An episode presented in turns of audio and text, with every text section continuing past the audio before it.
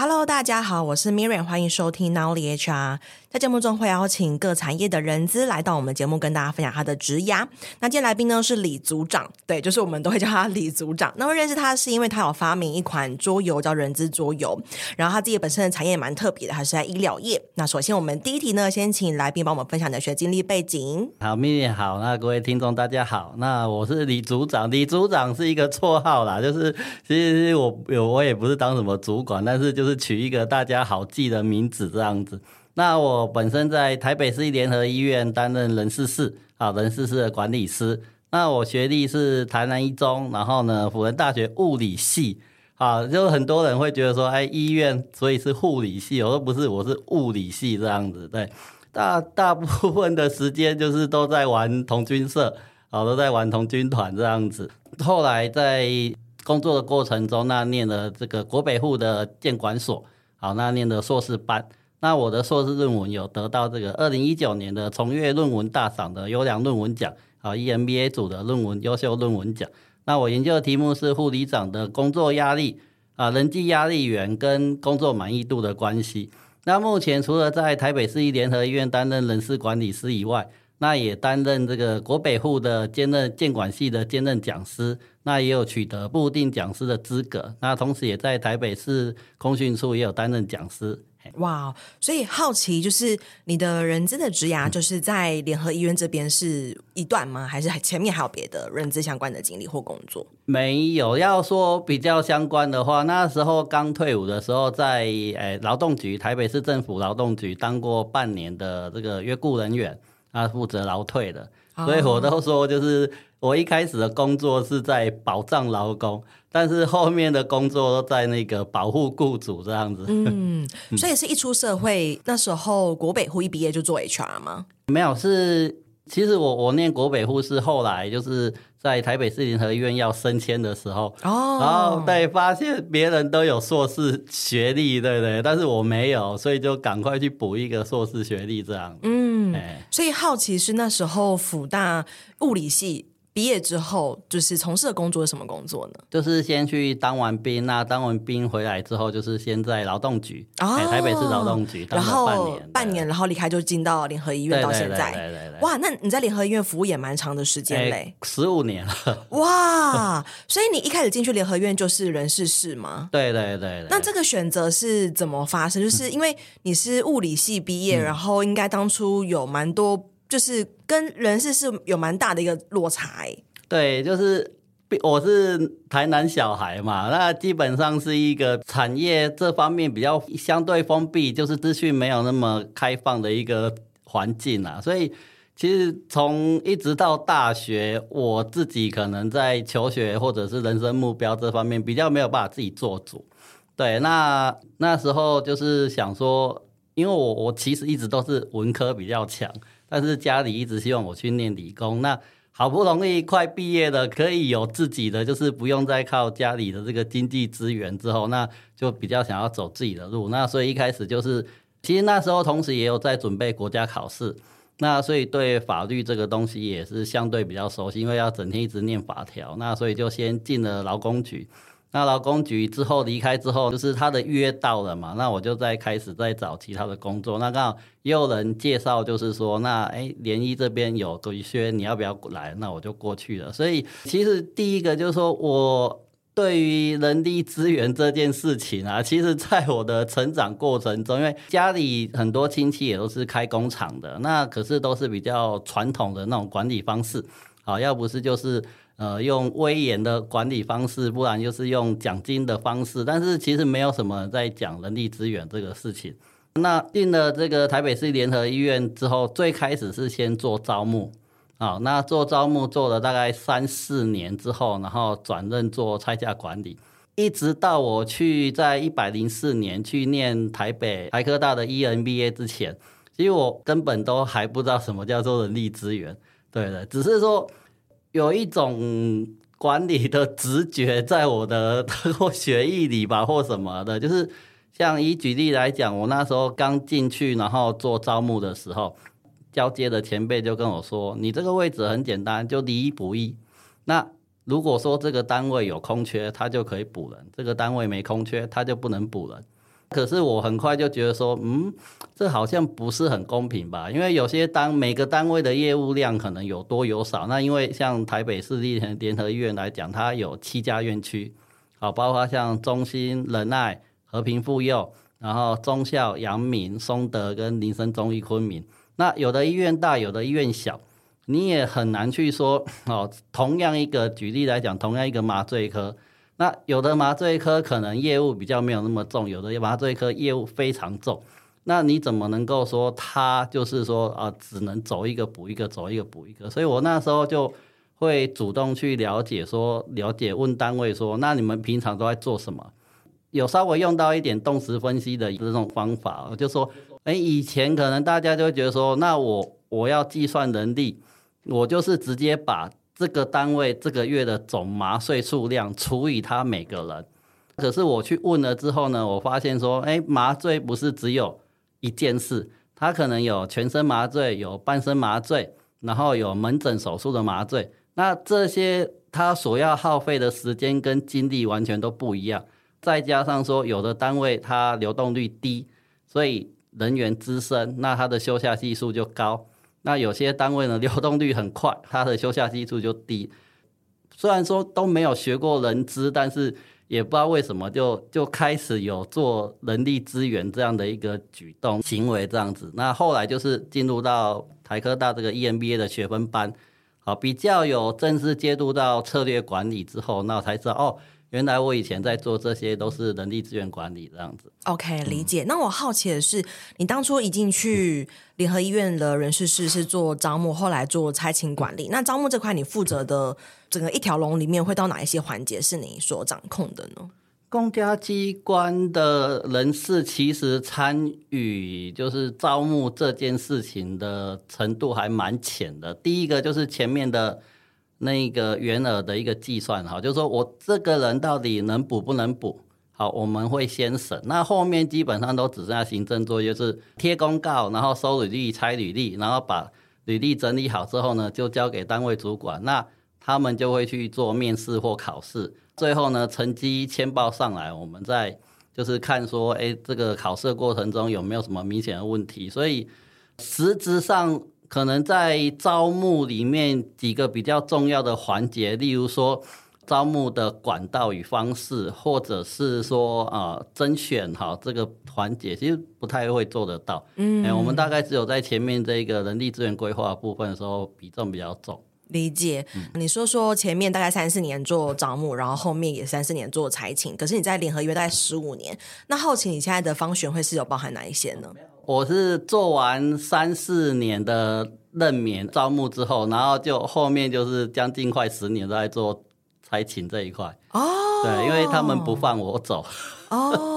对，对对，因为这跟我们第二集聊的也会蛮累，因为第二集聊的会是比较偏向那个人之桌游嘛。对，那人之桌游其实里面会有选育用流。对，所以我的好奇是，所以理事长其实在经历的 HR 工作是 recruit 跟差勤的两个方选。其实就是只有做差勤这件事，嗯，对，因为医院它本质是一个轮班制的单位，所以它在排班还有就是一些劳基法工时上面的问题其实非常多，嗯，多到就是说我们医院做差勤的人有四个人。哦，对，光做差勤的就有四个人，那我们其他做薪资的也是四个人，那做任免的也大概都是五六七个人，所以。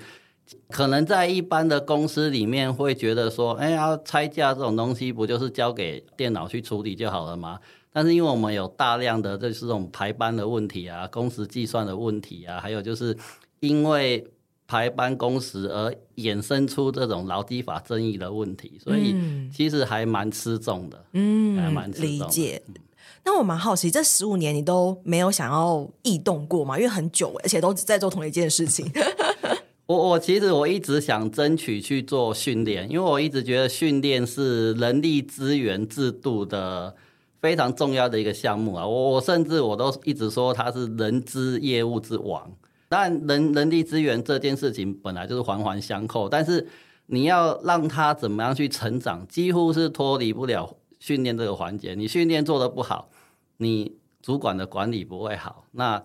那个承办人做人力资源制度的这些事情也都不会好，但是因为公家其实他不太重视训练这件事情，那一般来讲他都交给像台北市政府训练处啊，啊或者是像那个考试院的文官发展学院等等，他不是很重视。那那再加上因为我我在差勤劳基法这一块是扛把子，他们不敢让我走，所以就是一直卡在这个位置上，那就是。只能一一直是在原位置，就是往上升迁这样子，就职级往上加，但是位置就是不太容易动这样子。嗯，理解理解。那这十五年来，就是你自己对于人资工作，你最喜欢，或者说就是一直支撑你在这边投入奉献的那个原因是什么？我觉得其实很多人会觉得说，哎，人事是在做一个行政工作而已，可是。其实人事他掌握很多规定的解释权，所以我自己就很快，我那时候在做任免的时候，就是我就很快就发现到说，人事其实握有非常大的权力。我今天用数字，然后签你说你这个单位不能补人，然后他们就 就没办法。那我签你可以补人，他们就会非常感动这样子。所以第一个就是说，哎，我我发现说。在做人力资源这样事情，如果你有方法的在做，你其实会得到蛮多特权。那因为其实我是一个蛮喜欢解决问题的人，所以可能有些人他遇到一些啊，像劳资争议这个部分，那主管没办法处理，那个纠纷越演越烈这样子，那整个单位可能就是陷入分裂内斗这样。但是如果我今天介入进去，我以一个人资人事事的一个特权，那我有法律作为依靠。那我今天介入之后呢，我把这个单位的一些争议搞定了，医院的运作就可以再正常运作下去。那人家也会觉得说，哎，你讲话很有公信力啊，然后很有道理，很有公信力。那我自己也可以获得成就感。就是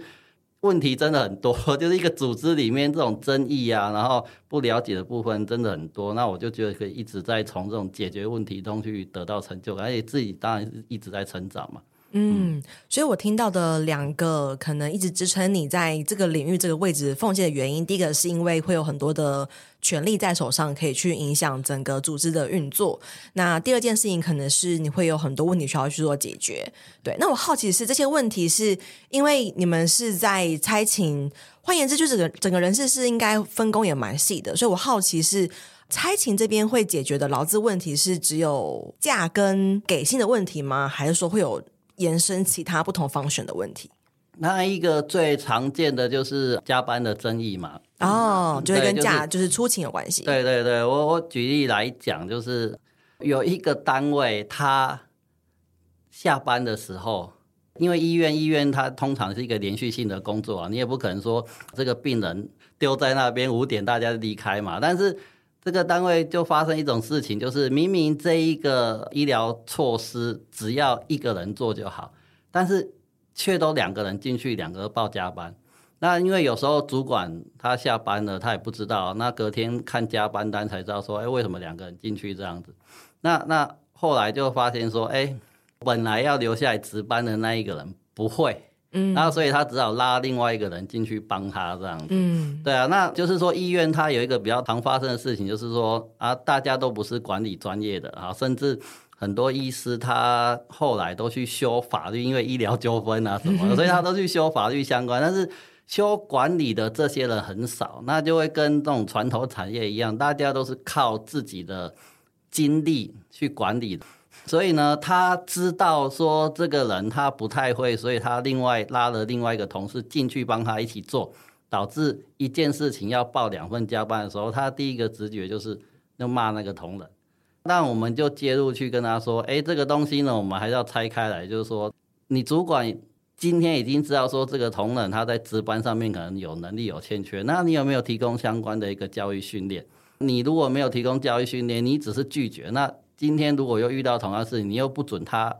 其他同事进来，那如果产生这个病人安全怎么办？对对，所以就是会介入像这样子很多的去介入说，可能再去跟他们讲说，在管理上面应该要用哪一些手法。那最后万不得已才会动到劳基法这一块，因为通常讲到劳基法就是撕破脸了。对对对对。所以我听到是这个故事，就是可能下班后，然后应该要是一个人去做的医疗措施，却有两个人去做。那主管看到之后就去骂这个同仁。那我好奇是这个这件事情是什么原因会有人事室介入？换言之，他就是一个老板骂部署的一个状况啊。就是除非今天是哦，我的新来的可能护理师他很有 sense 的知道说哦，我要去跟公司的人事室申诉，否则其实一般的员工他就觉得说哦，我就被骂骂，我也不会去找人事室或是做什么。怎么调节，所以我好奇是这个公司它的来龙去脉是什么原因，你们会需要介入呢？其实现在这一个时代啊，大家对于这种呃，不管是执法职场霸凌或者是不法侵害这件事情，其实大家已经都非常有意识了。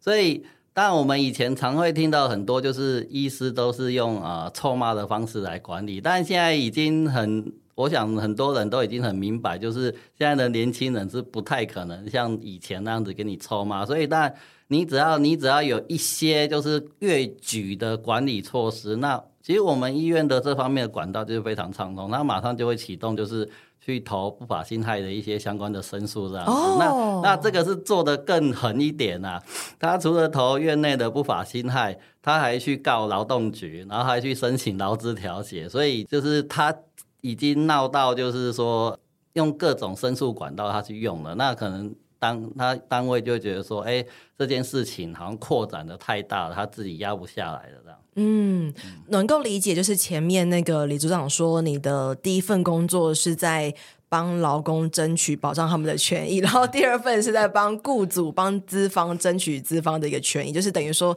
因为你在很多的调解上都是还在代表公司去做这些处置嘛，所以大家能够。连接到你一开场的时候会这么去介绍的原因。不过基本上啦，因为在这个环境久了，你你大概还是会知道说哪一方面是比较有力量的，哪一方面比较弱，所以基本上我们还是会采取一个比较先先看看有没有办法，就是两边都得利的方式。那有时候真的是主管太夸张了，还是会完全偏向老公，所以我我会觉得说，我在这方面是比较会看状况，而不会说一定就是偏向资方这样子。嗯，那蛮好奇，就是在这个很劳资，因为它是一个很角色冲突的角色嘛，所以这十五年来有没有让你觉得说，哇，就是人资的工作很挫折，或是很棘手的一个状况呢？就是。我我我所在的一个台北市联合医院，它基本上有两个属性哈，一个叫做公立机关、公家机关的属性，那一个叫做医疗机构。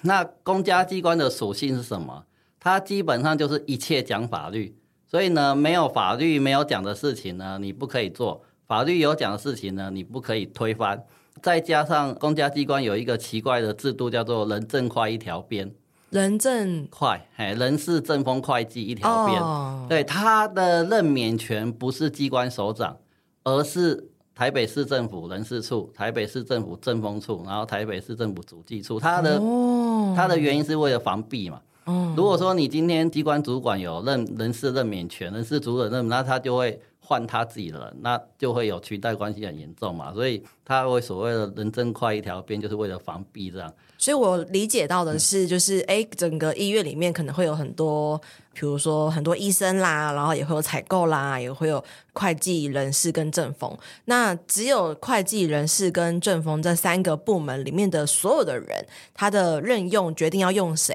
不是院长决定的，是台北市政府决定的。对啊，没错，好好好，是的，请继续。对对对那他们基本上还会有一个，就是防弊，除了这个呃任免权以外，那再还有一个就是轮调制度。我可能三年最多六年，那我就得离开这机关啊，所以会造成说很多这种公务人员他对自己的机关其实没有认同感，因为反正时间到我就走了，他不会想要说去帮这个机关多想一些未来的事情，因为两年后我就不在了，我想那么多干嘛？那就会很多法将。法将对法将，他就是一切就是工匠的匠吗？哎，对对对，他就他就是一直跟你谈法律而已，这样、哦、对对，他甚至不惜曲解法令，就是就是为了让他自己的闲一点。对对对，讲白话就是对对哦，这个法律没有说可以做，所以啊不用做了，不用想了，然后就都不会有事情掉在自己身上。对对，对，嗯。再回过来回过来讲，联合医院的另外一个属性是医院，那医院它的本质就是救人。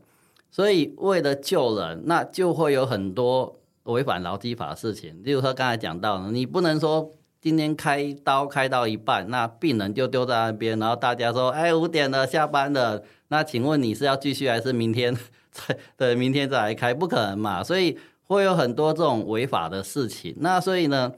身为一个公立医院的人事人员，就常常会在这种就是法律把你卡死，然后呢，但是呢，医疗行为又必须要执行的这种情况下，那你就得花很多时间，因为毕竟人命关天，你就很很需要花精力去跟这些主管讲说。有些东西不是那么死。我举一个例子，就是像前几年疫情非常严重嘛，那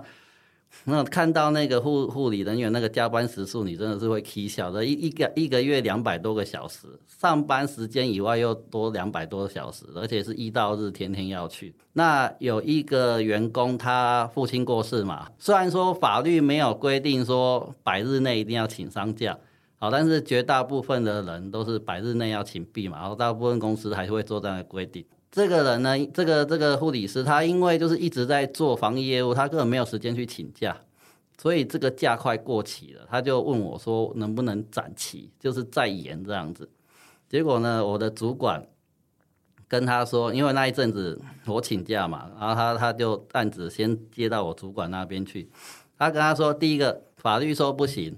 第二个。他也问过全序部，全序说不行。全序部，全全序部，公务人员很奇怪，就是他有一部分的业务是属于行政院人事行政总处在管的。那又有一部分的业务是属于考试院銓叙部在管的，双头马车，对、哦、对，基本上公公家机关就是非常多这种双头马车的制度这样子。那它有一个历史渊源在，那个就不细讲了，它是一个历史的背景，才导致说它变成双头马车。所以呢，他也跟这个同仁讲说，銓叙部也说不行。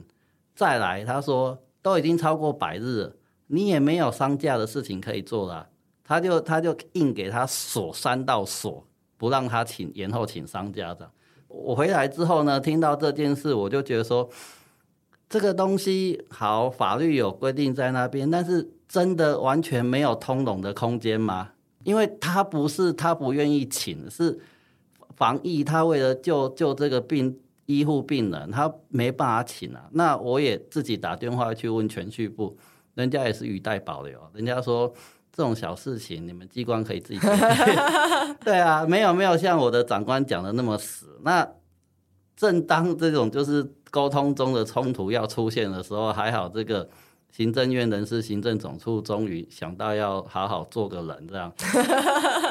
他发这个公告下来说，就是疫情期间丧假可以再往后延一年。哦，就是跟那个婚假一样，对对对对对对。哦，因为那时候婚假大家也有说不能去结婚什么的，然后那时候公务人员有很明确可以展期，这样子。对对对，可以展到指挥中心结束一年后。对对对对对。所以所以还好，在还没有爆发跟主管的冲突以前，这件事就因为上面的，所以你说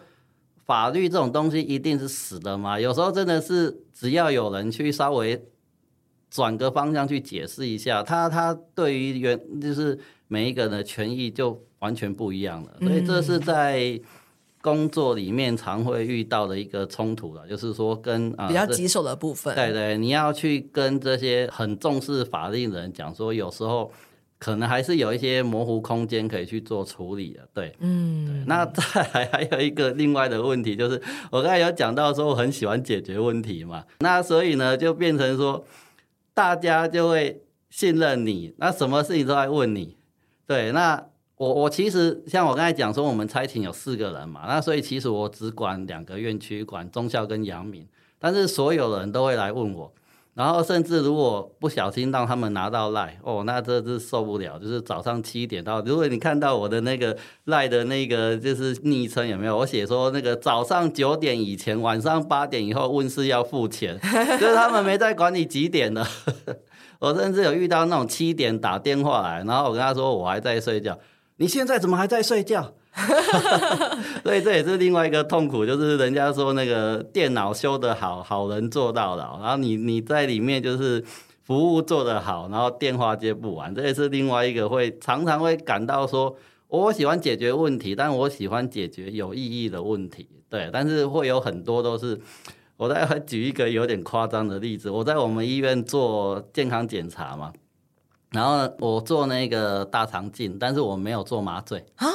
对对对，所以我是在清醒的情况下做大肠镜。嗯，然后这个旁边那个技术师就说：“哎，人试试哦，然后我明天要去上课，我要请什么假？”然后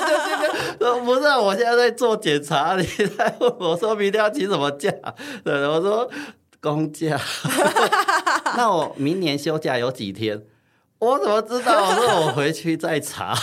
对，就是就是会有像这种就是又好笑又可恶的问题这样子，对不对？您很很适合做那个机器人呢、啊，因为如果你已经有那么多的资料，就可以直接就是哎，让他们直接选一个就是路径，有个脚本，然后直接。机器人回答，你就不用真人回答。我我去年有去学 Light，对对对，很适合哎，有个李组长的 Light 课。我我想要这样做，但是我发现其实他们根本就是，他们宁愿就是打电话，他们也不愿意做去去点来点去这样子，因为他们觉得直接问最快。因为确实啊，因为 Light 它有个问题就是，呃，你的问题跟答案啊，就是你预设那个脚脚本的文字要完全一模一样，少一个逗号或者是逗号是半形或全形，它都读不到。对对对，那或许用 ChatGPT 以后接 API 什么干嘛的，可以去做这样的处理。只是说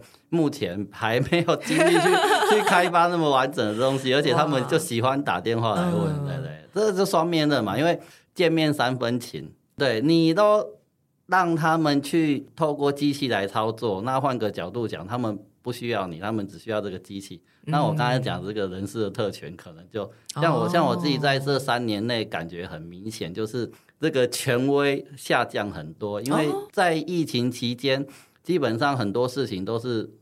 法国家就直接说这个都不管你违法了，对不对？对，都不管你违法了。那当然对我来讲，我本来就是都在。监督大家有没有符合劳基法？那既然国家都说你可以不用合法，不用符合劳基法了，所以这中间权威下降的蛮严重的，现在又开始慢慢再拉回来了。嗯，所以还是会觉得说痛苦会痛苦，但是人跟人之间的接触还是蛮重要。以人力资源这个工作角色来讲，嗯，哇哦。所以听到的是，就是很挫折跟棘手，大概有几件事情，可能一个就是，哎，解决的这个问题的层面有大有小啦，然后可能时间会很长，然后另外一个问题就是，哎，在这个公家机关跟医疗体系的组织底下，其实会有很多一些法匠存在，那或者是在做事情的时候，其实会是很绑手绑脚的，然后可能要多争取一下，才可以比较符合真的实际运作的一个需求。嗯，那也好奇，因为你在这个位置也已经。十几年的一个时间，那你接下来你有什么样子的职涯规划吗？原则上，当然就是会比较希望说能够升主管缺。那因为刚才讲到说，公家机关它有所谓人证快一条边，所以呃，我本身不是公务员，是呃适用劳基法的一个叫月用人员这样，所以会比较难的是主管这个位置不太会有我们的空间，因为。他会有其他地方的人事人员调公公务人员、人事人员调来当主管这样子。那本来也是有一些机会可以出去的，但是都在疫情前有一些机会，但是这个有点措手不及的，疫情突然就出来了，所以造成了三年的一个空窗期，外面的一些人脉也都断得差不多了，因为大家基本上这一段时间都只能顾自己医院的，大概顾不到外面去，所以。虽然说会想要说再往主管职方向，或者是说就是去其他医院去担任主管职，但现在就是要再从头再慢慢经营起来。嗯，所以听起来就是你还蛮喜欢医疗产业的，就是这个组织的形态。主要就是说在这个地方做久了，那人脉跟精力都在这边。嗯、那而且又又已经到中年了，对对，要再出去从头再学，说像科技业啊或传统产业，风险是还蛮大的，嗯、对对。当还没有比较没有办法跳出说，你说舒适圈也好，或者是说要再重新从基层，因为现在薪水也已经有一定的程度了嘛，那你说跳出去，可能还要再从三万四万开始。机会成本的损失是有点大，嗯，了解。那最后一题想问一下李组长，你可以给就是接下来他可能还不是 HR，但他想要进入 HR 的人一些建议吗？嗯，我我自己在公家机关做这么久，那在想法上面，但难免会受到就是这种公家机关的一些文化的影响。当然，一般来讲，人资作为一个三明治夹心饼干，你这种向上管理啊，对同仁的同理心这种东西，我觉得也不用特别去讲。但是，我觉得就是第一个，就是你要对法律有搜寻的能力，嗯、然后有解读它的能力，有运用它的能力。嗯好，所以第一个就是法律的部分，因为很很多很多人他把自己不管是定位说，如果说你把自己定位为人事行政，那可能你就一直都会让自己去做一些纯行政的事情。那可是你遇到，好像我们在人资群组上面就会常遇到，几乎都是法律的问题。嗯，对。那如果你把自己定位在人力资源管理者这种身这种部分，可是问题是。很多的制度你要推动的时候，如果违反劳基法呢？好，对不对？嗯、那现在现在又是很重视这个部分嘛，所以你要会搜寻、会解读、会运用法令，这是第一个。嗯，那再来第二个，你必须要具备就是数字分析的能力。那这个跟刚刚讲这个劳动就是法律的能力都是一样，它不是一个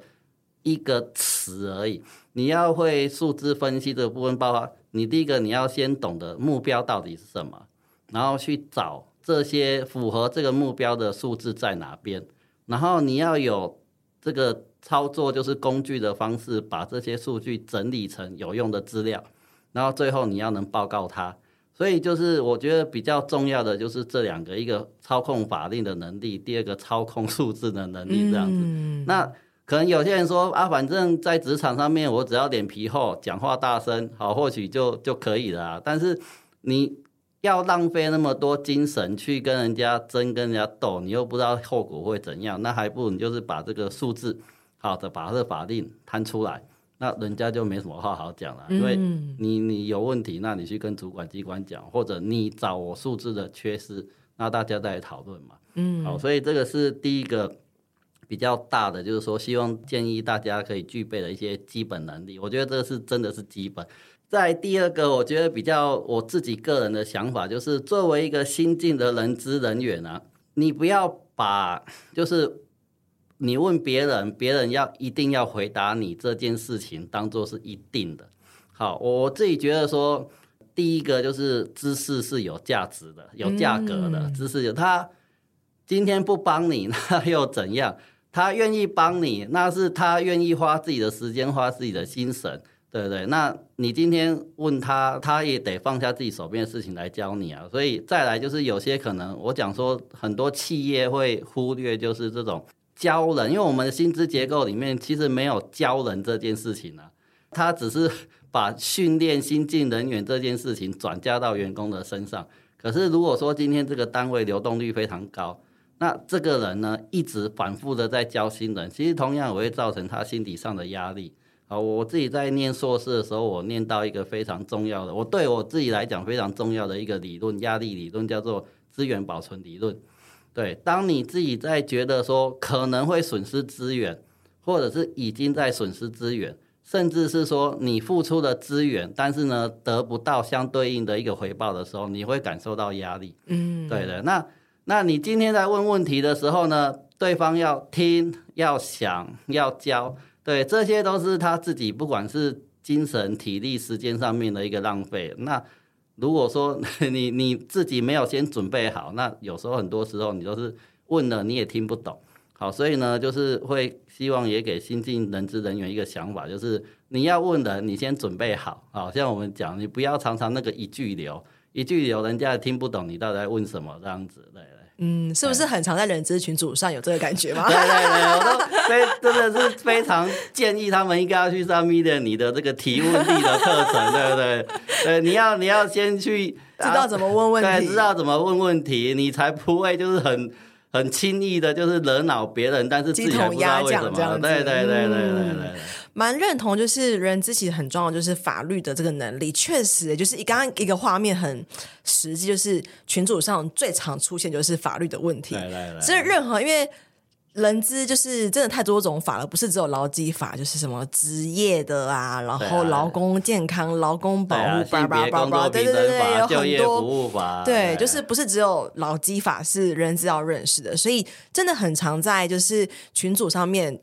看到大家问的，其实都是跟法律相关的。然后，我觉得这也是这几年人资伙伴比较少被重视到的。这几年可能大家都很重视，比如说哦，HRBP 啊或什么的，反而会没有去注意到哦，基本的就是你其实对于整个组织管理的法令的这块，要是熟悉的。举个例子好了，就是很蛮多的那个公司的健康检查，还会要求说，哎，就是满一年之后才可以做健康检查，有这个福利嘛？对，那。我记得前阵子吧，也是在那个群组上，群组上也有人有人问的，然后我就说，哎，你可以看一下那个劳工健康保护规则嘛，他是写说六个月以内不用做检查，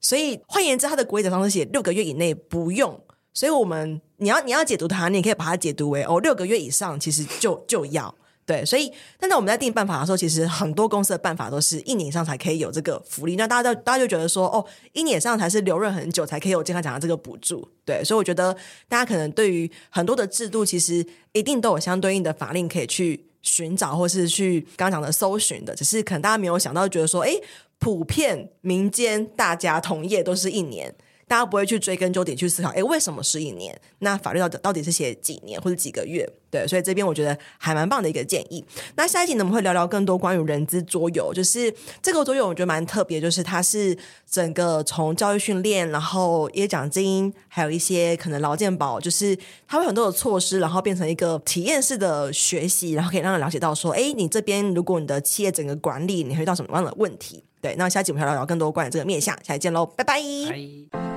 这堂招募漏斗不只是课程，也是一套诊断招募绩效的工具，它将成为你的小百科。每当遇到真才困境时，你可以在这堂课当中找到解决方法。初入人这领域，不晓得如何展现你的招募能力吗？你有招募时效与绩效压力，想要找方法来让你喘口气吗？不晓得如何诊断招募困境，找不到突破点，想了解更多业界的新做法吗？不用花上万元请顾问，这堂课程让你轻松获得数据分析能力，自行诊断招募困境。有一次模板让你马上带入工作应用，有课堂作业，透过实际演练，实际发现你的问题。有真人咨询，解惑你的学习盲点。有课后认证，肯定你的学习成果，带你迈向加薪之路。